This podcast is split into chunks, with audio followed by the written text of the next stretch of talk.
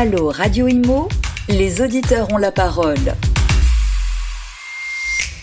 Bonjour à tous, bienvenue dans ce tout nouveau numéro de Allo Radio Imo. Bienvenue sur Radio Imo avec aujourd'hui un numéro spécial hein, euh, puisqu'il est diffusé euh, aujourd'hui. Euh, c'est la journée internationale du droit des femmes et évidemment, eh bien, on va parler des femmes dans l'immobilier parce que beaucoup se posent, il y a beaucoup de questions autour de ça. donc je reçois deux expertes avec lesquelles on va discuter justement. Alors à ma droite, Lina Mounir, bonjour. Bonjour, ravie d'être présente. Eh bien, ravi de vous recevoir. Vous êtes analyste senior euh, pôle marché immobilier chez IEIF. On va, euh, vous allez nous présenter l'IEIF dans quelques instants. Et puis, euh, à ma gauche, Isabelle Rossignol, bonjour. Bonjour. Vous êtes présidente de l'Observatoire de la charte de la parité dans l'immobilier. Et justement, nous allons parler bien déjà de cette charte qui a vu le jour l'année dernière. Donc, la charte de la parité dans l'immobilier et donc de l'Observatoire que vous avez décidé de mettre en place et on va expliquer pourquoi. Alors, première chose, euh, Lina, euh, l'IEIF, pouvez-vous nous, présenter euh, cet institut indépendant? Oui, alors en quelques mots, l'IEIF est un institut de recherche et d'études euh, donc qui fonctionne pour des adhérents en fait. Donc on a 145 sociétés adhérentes, essentiellement euh, des investisseurs, mais aussi des promoteurs et d'autres acteurs euh, de l'immobilier. Et l'IEIF est une association et à ce titre, c'est également engagé euh, et a signé donc la charte de la parité dans l'immobilier. Mais je vais laisser Isabelle présenter plus précisément cette charte. Alors Isabelle, de quoi, comment est née euh, cette charte? On va peut-être déjà parler euh, du cercle des femmes euh, de l'immobilier. Pouvez-vous déjà nous expliquer quel est ce cercle? Alors le cercle des femmes de, l'immobilier, il a été créé il y a 25 ans, un peu plus de 25 ans, à l'initiative de, Joël Chauvin, et son, but était de mettre en lumière des femmes d'excellence et de créer entre elles un réseau d'amitié et de, solidarité. Et donc, euh, récemment, en 2021, euh, sa, présidente, Stéphanie Ben-Simon, et, et, cinq autres femmes ont décidé de mener des travaux sur la parité. Voilà, s'interroger en premier lieu hein, sur cette parité dans l'immobilier. Exactement. Et donc, euh, bah, ces, ces, cinq femmes euh, se, se, sont attelées à, à documenter le, le sujet euh, et à euh, rédiger un livre blanc qui met en avant les pratiques des entreprises dans le milieu de l'immobilier. Alors, ce livre blanc, il a été préfacé par la, la, ministre de, de, de l'époque de, de l'égalité homme-femme, même si c'est pas tout à fait le titre exact.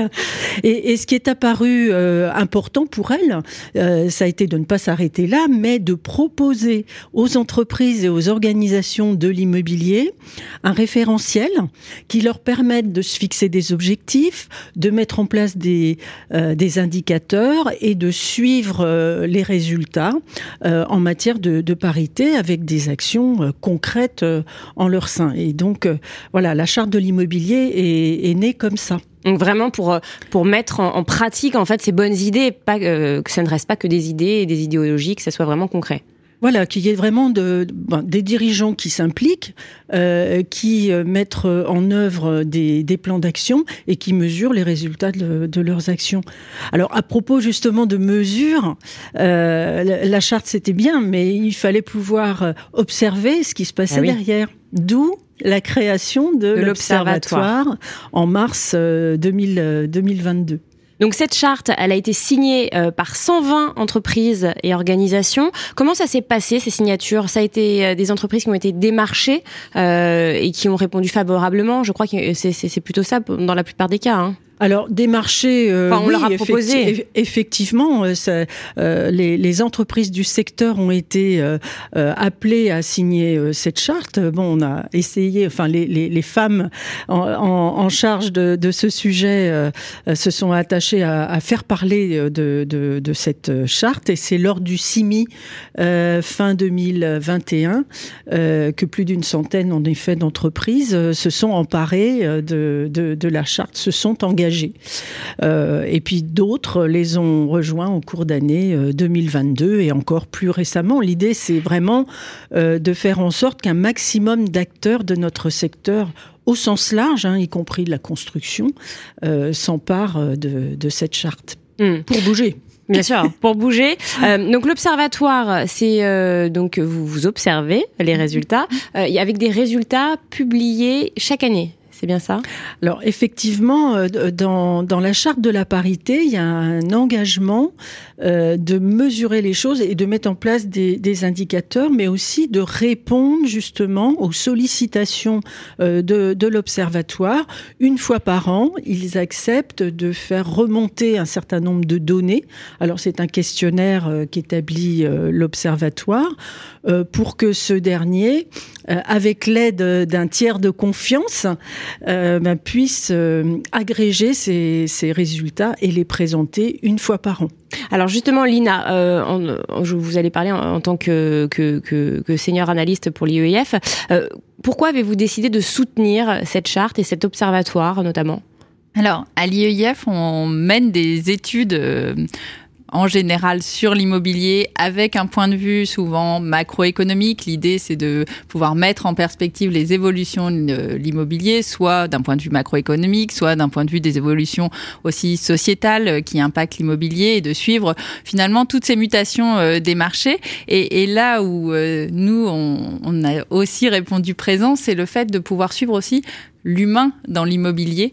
Et, c'est vrai que l'IEIF s'est engagé euh, très rapidement euh, pour signer la charte et pour aller encore plus loin, euh, pour accompagner finalement l'observatoire dans l'analyse de ces enquêtes, puisque finalement nous nous sommes aussi outillés pour pouvoir traiter ces données, pour pouvoir les mettre en perspective et pour pouvoir en ressortir ensuite des analyses. Donc ça nous a paru tout naturel d'accompagner l'observatoire dès cette première année. Oui, vous êtes un peu expert, hein. vous traitez la data en fait, vous analysez il y a de la data et vous expliquez en fait euh, euh, après avoir analysé ce qu'il en est. Exactement. Donc nous, on a vraiment traité tout le volet quantitatif. Donc ce sont les, les enquêtes qu'évoquait Isabelle à l'instant. En fait, les entreprises ont toutes rempli un questionnaire, on a récupéré toute cette data, on l'a un peu nettoyé parce que c'est pas toujours uniforme, et puis ensuite euh, on, a traité euh, ces données pour pouvoir en, faire ressortir des choses, en croisant aussi les analyses parce que euh, parfois il y a des choses plus intéressantes qui, peuvent en ressortir, et on peut, je peux commencer à vous donner quelques résultats, mais juste pour pour compléter ce préambule, il y a eu également un volet qualitatif qui a été mené par Chantal Schmidt qui est sociologue.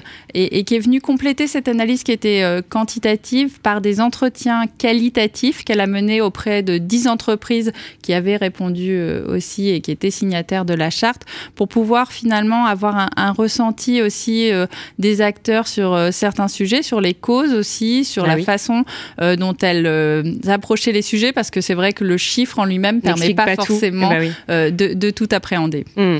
alors justement, quand, vous dites que les entreprises, je m'adresse peut-être à toutes les deux, quand vous dites que les entreprises ont, rempli ces questionnaires, euh, est-ce qu'on euh, peut juger de leur bonne foi? Est-ce que euh, est-ce qu'il y a des qu'est-ce qu'on peut dire là-dessus? Alors, ce qu'il faut surtout rappeler, c'est que l'observatoire, il est là pour observer. Il mm. n'est absolument pas là pour juger. Bien sûr. Et donc, on, s'interdit toute forme. alors, d'abord de communication sur les données, c'est c'est évidemment euh, hors de question. Et, d'ailleurs, si on fait appel à un tiers de confiance, c'est pour que justement toutes les informations euh, soient traitées de manière euh, confidentielle. Après, euh, il est hors de question également euh, de commenter euh, ce qui peut se passer ou dont on a, dont on entend parler hein, par telle ou telle personne sur les, actions de telle ou telle entreprise. C'est absolument pas mm. notre rôle. Après, la, manière dont effectivement les, entreprises s'approprient cette charte, bah, ça dépend beaucoup en fait de la sincérité du dirigeant, hein, tout, tout, tout simplement. Et euh, je dirais que la sanction, euh, si les choses euh, n'évoluent pas, ben c'est d'abord par rapport à l'image la, de, de l'entreprise, la réputation. la réputation, la marque employeur. Mm. Et, c'est important également vis-à-vis des clients, parce que de, plus en plus, la pression monte de la part de, des partenaires potentiels, des clients des entreprises. On voit même des appels d'offres qui aujourd'hui sollicitent des éléments clairs sur la politique égalitaire ou non euh, des, entreprises euh, entre hommes et femmes. Et c'est très intéressant ce que vous dites. C'est vrai que maintenant, il y a l'e-réputation et les clients euh, donnent leur avis, disent ce qu'ils pensent sur Internet en laissant des avis et ça compte beaucoup maintenant. alors, on va peut-être rentrer dans le vif du sujet avec un peu de data, justement. Qu'est-ce qu'on peut dire déjà sur la parité globalement des, dans l'immobilier? Et je crois que le résultat n'est pas si mal. Oui. Globalement. Alors, si on prend l'ensemble du salariat des 87 entreprises donc engagées puisque signataires qui ont répondu, euh, on constate qu'on est à 51,7% de femmes euh, dans le salariat, donc on est même un peu au-delà de la parité, euh, ce qui est un résultat plutôt favorable. après, ce qui est compliqué dans notre secteur, c'est que l'immobilier couvre beaucoup de métiers très différents. Donc on a euh, tenté de se comparer à des données nationales puisque l'INSEE euh, regroupe également euh, par grande famille de métiers les données des salariés. Donc on, sait que en moyenne France, on est à peu près à, la parité. Donc nous, on serait au-dessus de la moyenne France, mais qu'on a des secteurs qui sont au-dessus, notamment le secteur activité immobilière, mais qui est beaucoup plus restrictif que ce que nous on analyse, puisqu'on a notamment les métiers de la promotion immobilière qui font partie de notre panel et qui, eux, sont regroupés à l'INSEE avec la construction qui a euh, un taux de parité Forcément, beaucoup ça plus faible. Exactement, on est autour de 12%. Donc voilà, on est sur des écarts très importants. Euh, mais nous, ce qu'on constate, c'est que, y compris chez les acteurs où on est un peu en deçà de la parité, finalement, euh, les écarts sont pas non plus très importants. On a des métiers qui sont historiquement plus féminisés, notamment toutes les fonctions juridiques, RH, où là, on le voit finalement, ce sont euh, ceux qui sont féminisés depuis le plus longtemps, où on a encore des, taux de finalement de féminisation du salariat qui sont plus euh, parce que les stéréotypes de, métiers restent. Euh, finalement, on a des métiers de femmes, des métiers d'hommes qui perdurent, mais on voit quand même des évolutions dans des métiers qui étaient jugés plus techniques, donc plus dévolus aux hommes auparavant, où finalement la féminisation a progressé, notamment par exemple les métiers d'architecte. Mm. On voit qu'on a de plus en plus de femmes. Euh, et... Je pense aussi, je vous arrête, euh, dans la FFB, la Fédération française du bâtiment, joue beaucoup dessus. Il y a une, influenceuse, euh, je sais plus comment elle s'appelle, qu'on a reçue, Kelly Cruz, je crois, qui est carleuse et qui justement fait un tabac sur les réseaux sociaux parce que c'est une des seules femmes carleuses. Elle est hyper féminine et on voit que bah c'est des métiers qui sont aussi ouverts aux femmes au final. Oui, et finalement, euh, on y reviendra peut-être plus tard dans les, leviers, mais c'est vrai que d'avoir des images euh, de femmes, euh, ben, ça aide à se projeter. Et que pour les générations à venir, finalement, de pouvoir identifier des femmes qui font ces métiers, ça montre que c'est possible et ça aide à la féminisation aussi de ces métiers. Mais dans l'ensemble, finalement, sur le salariat, on est sur des chiffres plutôt bons, puisqu'on est à la parité pour, pour la moyenne de notre panel. Isabelle, vous attendiez à, ce résultat concernant euh, la parité au global dans l'immobilier? C'est quelque chose euh, alors, euh, quand on dit euh, euh, parité dans, dans, le salariat, c'est effectivement la proportion de, de, femmes. Et, et, on sait qu'il y a notamment pas mal de femmes dans les back-office, mm. éventuellement dans les agences immobilières, enfin qu'il y a un certain nombre de métiers très féminisés. mais on sait aussi, par contrepoint, qu'effectivement, il y a des, des, secteurs, notamment tous les secteurs techniques, les métiers liés à la construction, où il y a beaucoup moins beaucoup moins de femmes. Ça n'est qu'une qu'une moyenne. Hmm. Alors justement, quand on rentre un peu plus dans le détail, hmm. euh, qu'est-ce qu'on peut constater hein? On va voir que c'est pas si rose que ça. Euh, qu'est-ce que vous pouvez nous dire, euh, Alors, Finalement, c'était un peu notre seul indicateur où la parité était atteinte, parce que dès lors qu'on s'intéresse notamment à la part des femmes dans la direction, là, la parité n'est pas atteinte. On a en moyenne 3 femmes pour 5,5 hommes.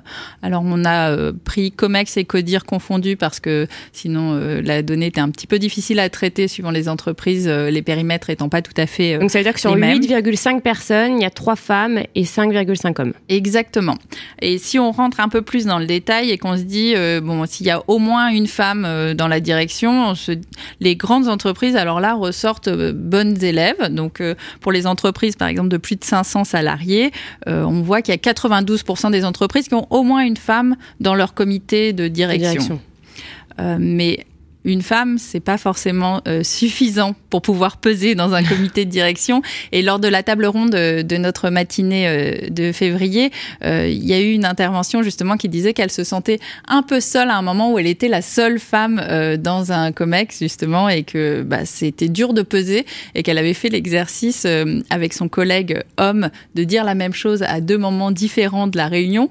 Et lorsque elle le disait, il ne se passait rien. Et lorsque c'était son collègue homme qui disait la même phrase mot pour mot.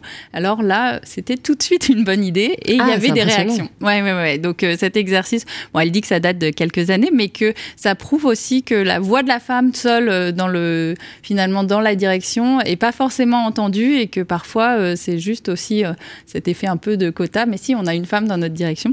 Et, ça, juste la, la sociologue, par exemple, avec qui vous travaillez, comment elle l'explique ça? Comment on l'explique ce comportement qu'une femme euh, est moins entendue euh, à poste euh, égal Parce qu'on a tendance, et, et là c'est un peu aussi ce qui explique cette différence, euh, et le fait que la parité soit pas forcément atteinte dans la direction, c'est qu'on a tendance à faire confiance à ses pairs, donc à ceux qui nous ressemblent. Et je pense que en réunion euh, de direction, c'est un peu la même chose. On écoute davantage euh, finalement ceux qui nous ressemblent et qu'on a l'habitude d'écouter en Mm. fait. hein. C'est c'est aussi des pratiques euh, qui évoluent euh, doucement. Et, l'autre indicateur euh, finalement intéressant, c'est que si on regarde par contre la proportion de femmes dans le- les comités de direction, là ce sont les petites entreprises qui sont bonnes élèves où on a davantage de femmes, alors que dans les très grandes entreprises, euh, certes elles ont, euh, elles sont nombreuses à avoir au moins une femme, mais la proportion de femmes est beaucoup plus faible dans le comité de direction et là euh, finalement leur leur note est, est moins élevée. Donc euh, euh, c'est vrai qu'il faut aller au-delà euh, du simple indicateur de oh mais si tout va bien, on a une femme dans notre Bien sûr. comité de direction. C'est vraiment la proportion qui, qui est la plus intéressante. Euh, Isabelle, un petit mot peut-être en réaction euh, sur ces chiffres, notamment euh, les femmes euh, dans, les, dans les directions, 35% hein, au final, euh, quand on calcule hein, euh, 3 sur 8,5, ça Oui. fait quasiment 35%. Euh, Effectivement, bon, alors ça- on est tenté de dire c'est pas si mal, mais euh, quand on regarde aussi quand même plus d'un quart des entreprises qui n'ont aucune femme, euh, ni en CODIR, ni en COMEX, euh, bon, c'est- 26% hein, des c'est- entreprises. c'est quand même assez fort. Euh, par ailleurs, bon, euh, il faut, on a parlé de proportion, mais il faut aussi prendre en compte le pouvoir dont disposent euh, ces femmes, euh, quel poste elles occupent. Et donc, ce qu'on constate aujourd'hui, c'est qu'il y a quand même beaucoup de fonctions support qui sont euh, euh, à la main à la main des femmes et beaucoup moins euh, de fonctions euh, euh, opérationnelles ou stratégiques. Et, donc, euh, c'est à la fois euh, la proportion, euh, mais aussi la qualité, le, rôle des, femmes dans ces comités de, direction qui, va faire qu'elles auront vraiment une influence ou pas, moins. Et alors justement, on, en, on y vient. euh, comment on l'explique ça? Comment on explique que euh, bien les fonctions support, euh, voilà, il y a beaucoup de femmes et dès qu'on monte, hein, euh, euh, en, en tant que dans les responsabilités, il y en a moins? Alors là encore, finalement, c'est une sorte de reproduction des, biais cognitifs dont on parlait euh, pour les métiers qui sont historiquement euh, plus féminisés. On a ce même phénomène à l'intérieur des entreprises euh, par type de direction.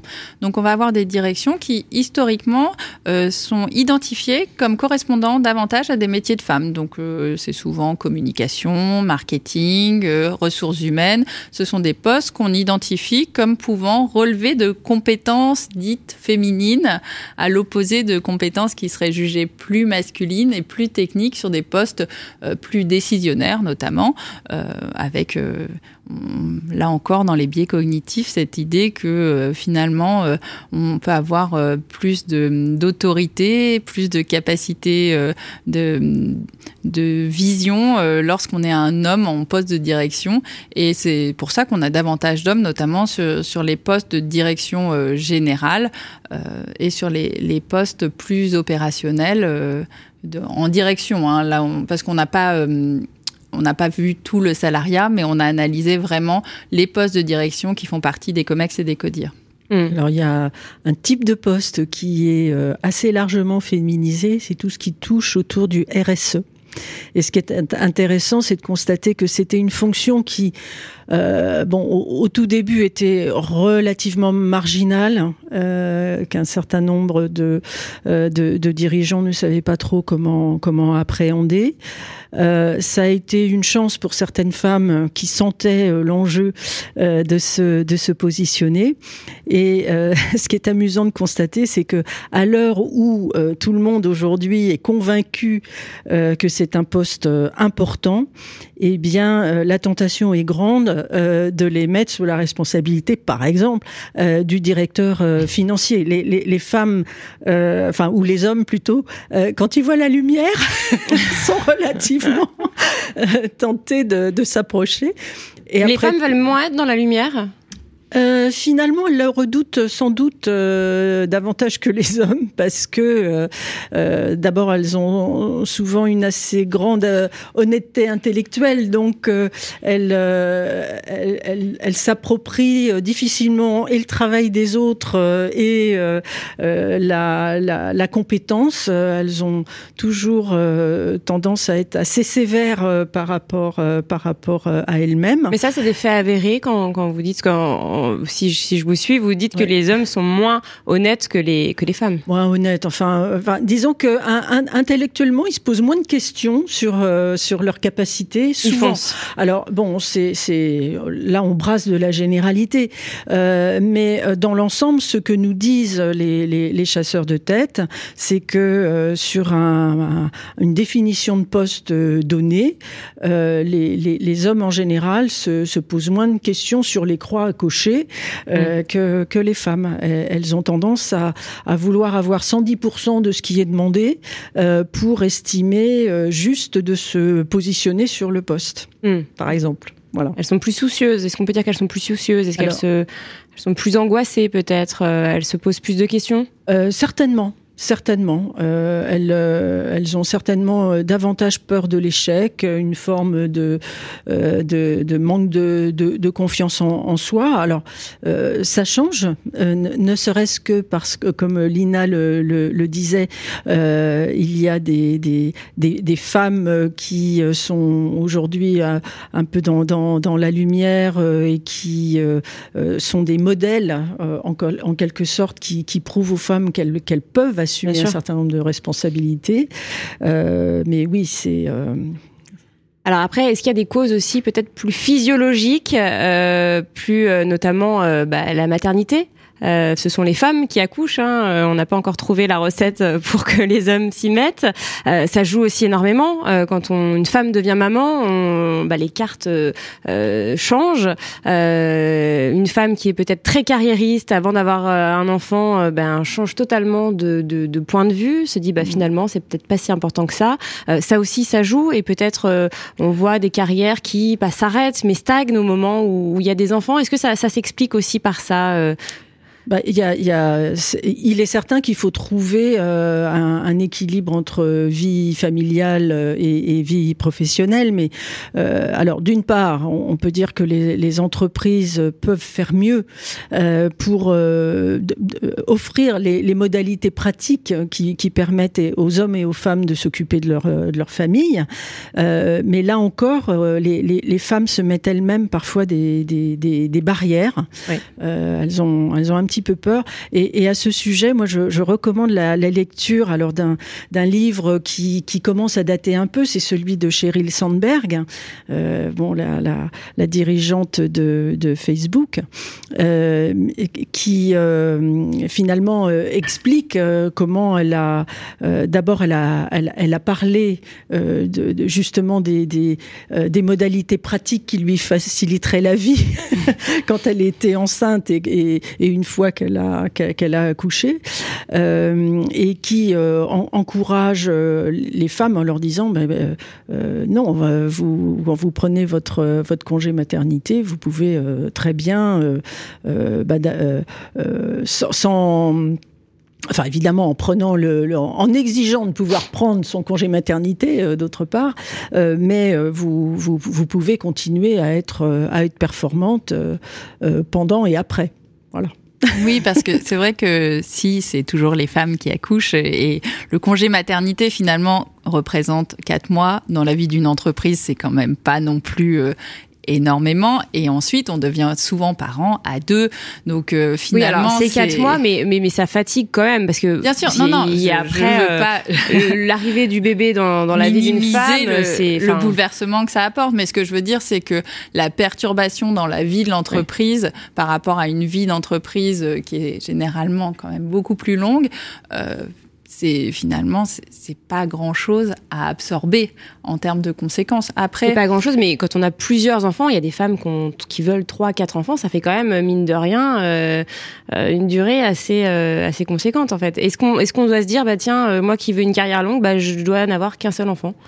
Est-ce qu'on Non, je pense pas parce que quatre mois, ça peut être absorbable plusieurs fois, selon moi, dans la vie d'une entreprise. Et ce que je voulais dire, c'est que justement le fait d'être parent souvent à deux, c'est implique aussi de pouvoir avoir une meilleure répartition des charges. Et ce que euh, on voit, c'est qu'en fait, euh, au-delà de la question de la, la, prise en compte euh, dans les entreprises de, de, cette nouvelle, de ce nouvel équilibre entre la répartition des charges des deux parents, euh, c'est aussi dans la société que ça doit se passer.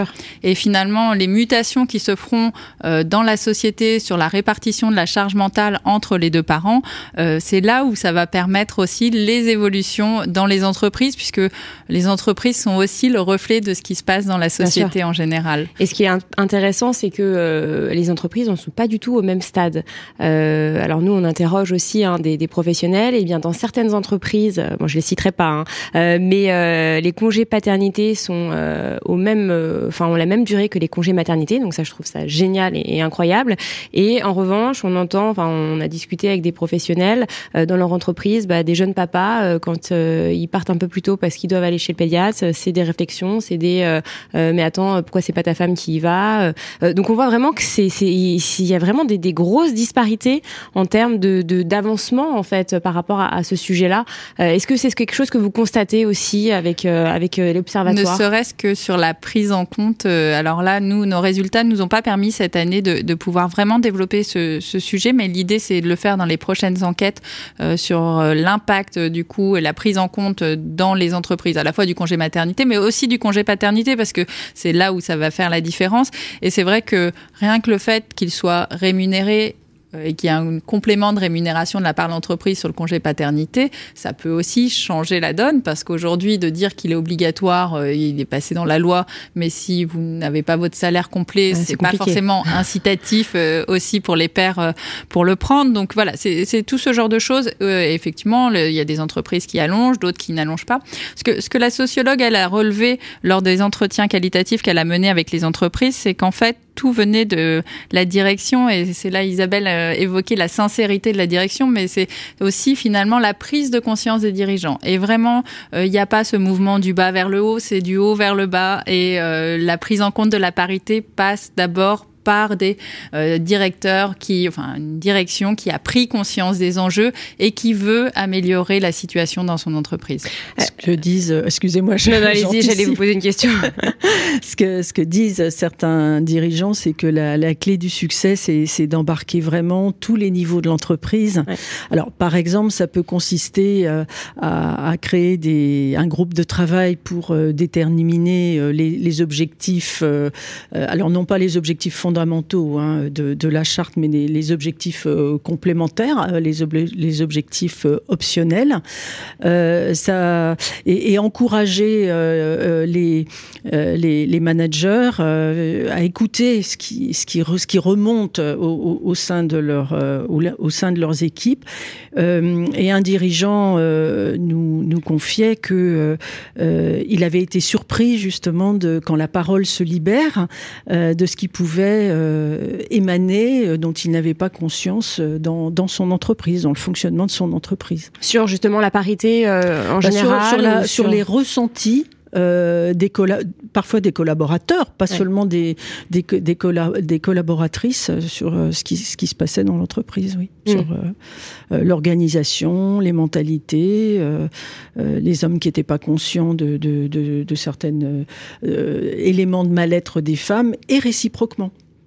Voilà. Est-ce que la communication, ça peut être une, des solutions pour justement favoriser cela? Alors il y a deux choses. Alors je dirais euh, euh, formation, euh, communication. il est certain que parmi les, les, les, obstacles à la parité, il y a ce qu'on appelle les biais, cognitifs qu'on a évoqués sous des termes différents. biais cognitifs des, hommes et biais cognitifs de, de, des femmes également. leur regard sur sur elles-mêmes. donc certaines entreprises proposent d'ailleurs des formations euh, sur, euh, sur les biais cognitifs. Euh, après, communication, ce que je mettrais là-dessous, c'est plutôt la nécessité de davantage mettre en avant les femmes pour qu'elles prennent davantage la parole au nom de leur, leur entreprise, qu'elles soient considérées comme des femmes expertes. Mmh. Voilà. Aujourd'hui, d'ailleurs, les journalistes s'en plaignent, on manque de femmes expertes qui, qui s'expriment. Et c'est très important. C'est vrai qu'on en cherche, nous d'ailleurs, euh, pour nos émissions. Euh, un petit mot alors peut-être sur euh, maintenant, qu'est-ce qu'on fait Une fois qu'on a, qu'on a vu ce constat, là, quels sont les objectifs que vous vous êtes fixés avec les entreprises donc qui ont signé cette charte Il y a plusieurs niveaux d'engagement, je crois. Oui, alors déjà, il y a, quatre objectifs euh, fondamentaux. Euh, d'abord, euh, on exige de l'entreprise, enfin, plutôt le dirigeant qui s'empare de la charte choisit de se doter d'un reporting, donc de se fixer des objectifs avec des, indicateurs et de partager les résultats au sein de son, COMEX ou ou de, son CODIR. Ensuite, le deuxième objectif, c'est l'égalité salariale. Alors euh, l'idée, c'est d'arriver à l'égalité salariale euh, dès 2025. Donc, bah, on, on, verra si on est. L'égalité salariale, parce qu'on n'a pas abordé les salaires. C'est en termes de salaire?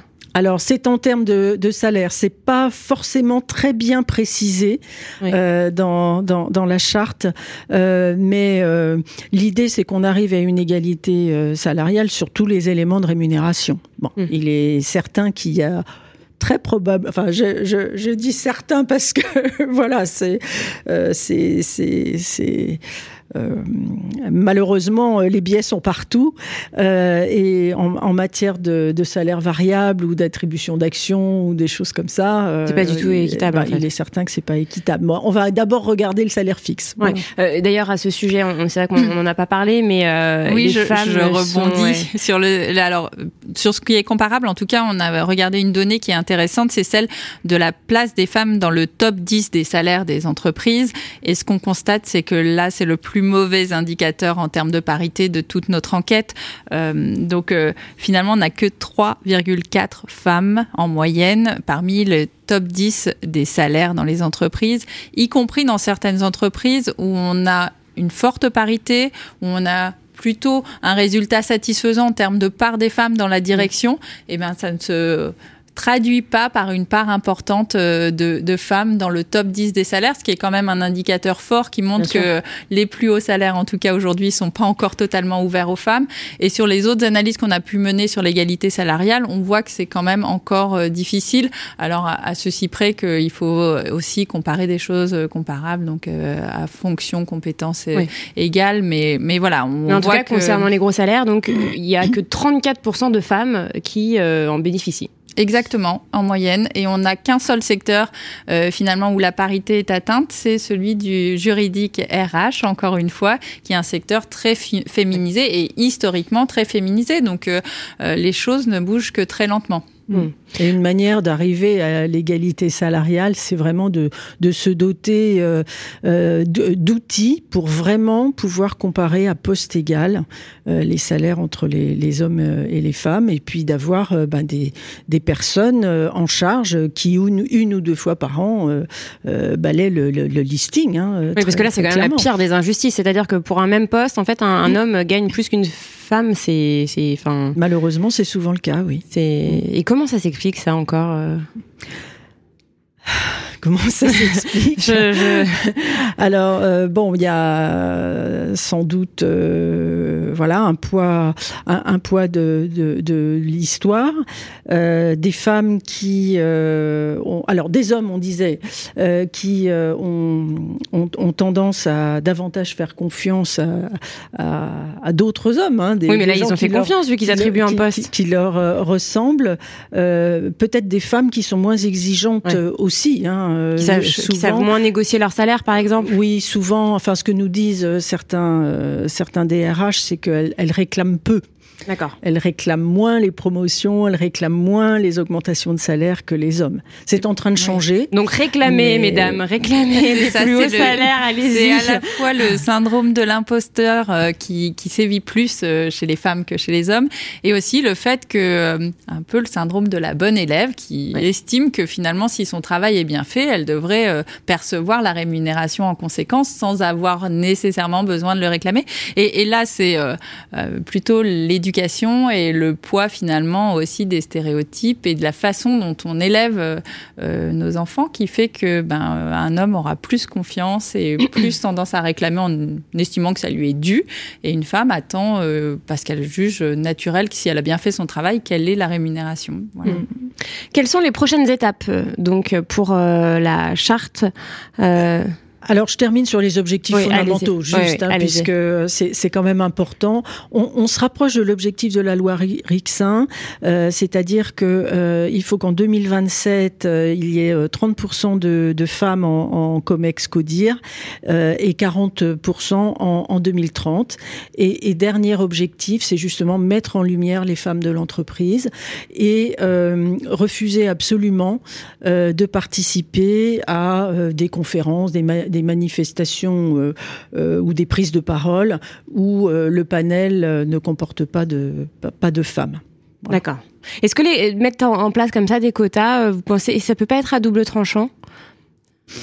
Est-ce que ça peut pas desservir justement euh, le, évidemment, la, la, la, chose à ne pas faire, c'est, ce serait de, de, de, euh, de, de, choisir des femmes à, à compétences moindres Exactement. que, que, des hommes. Mais hein, c'est la question qui se pose. Hein. C'est-à-dire que s'il y a euh, bon bah voilà un homme et une femme avec un homme avec plus de compétences, un CV plus gros, enfin plus long, euh, mais qu'on se dit ah bah tiens il, il, faut respecter le quota, donc on va choisir. C'est aussi de la discrimination.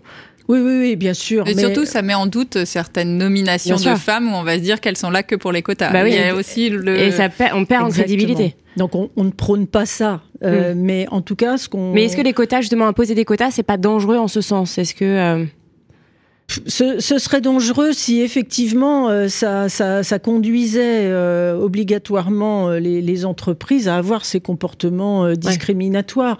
Mais par contre, on voit bien que le fait de, de, de, se fixer malgré tout des objectifs chiffrés, ça fait progresser les choses. Ça s'est vu pour la loi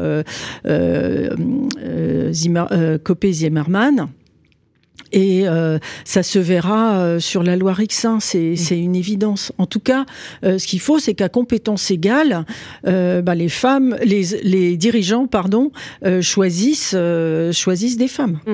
Voilà, pour faire progresser les choses. Hmm. Alors là, les prochaines étapes. Donc pour euh, l'année prochaine, les prochains résultats de l'observatoire, c'est ça hein? Alors l'année prochaine, effectivement, bah, on va reconduire euh, ce qu'on ce qu'on a fait cette année. Euh, on a fait une restitution le le 10 février dernier.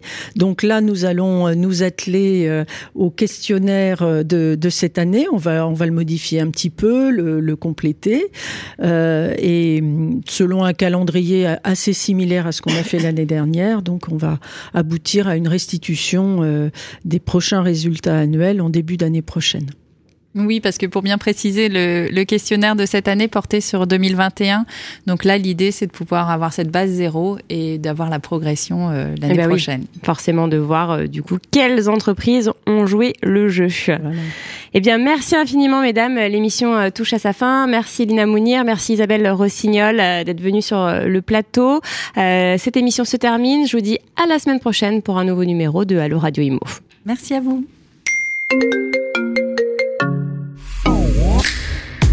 Allo Radio Imo, posez vos questions à nos experts sur les réseaux sociaux, à réécouter et à télécharger sur le site radio.imo et sur toutes vos plateformes d'écoute habituelles.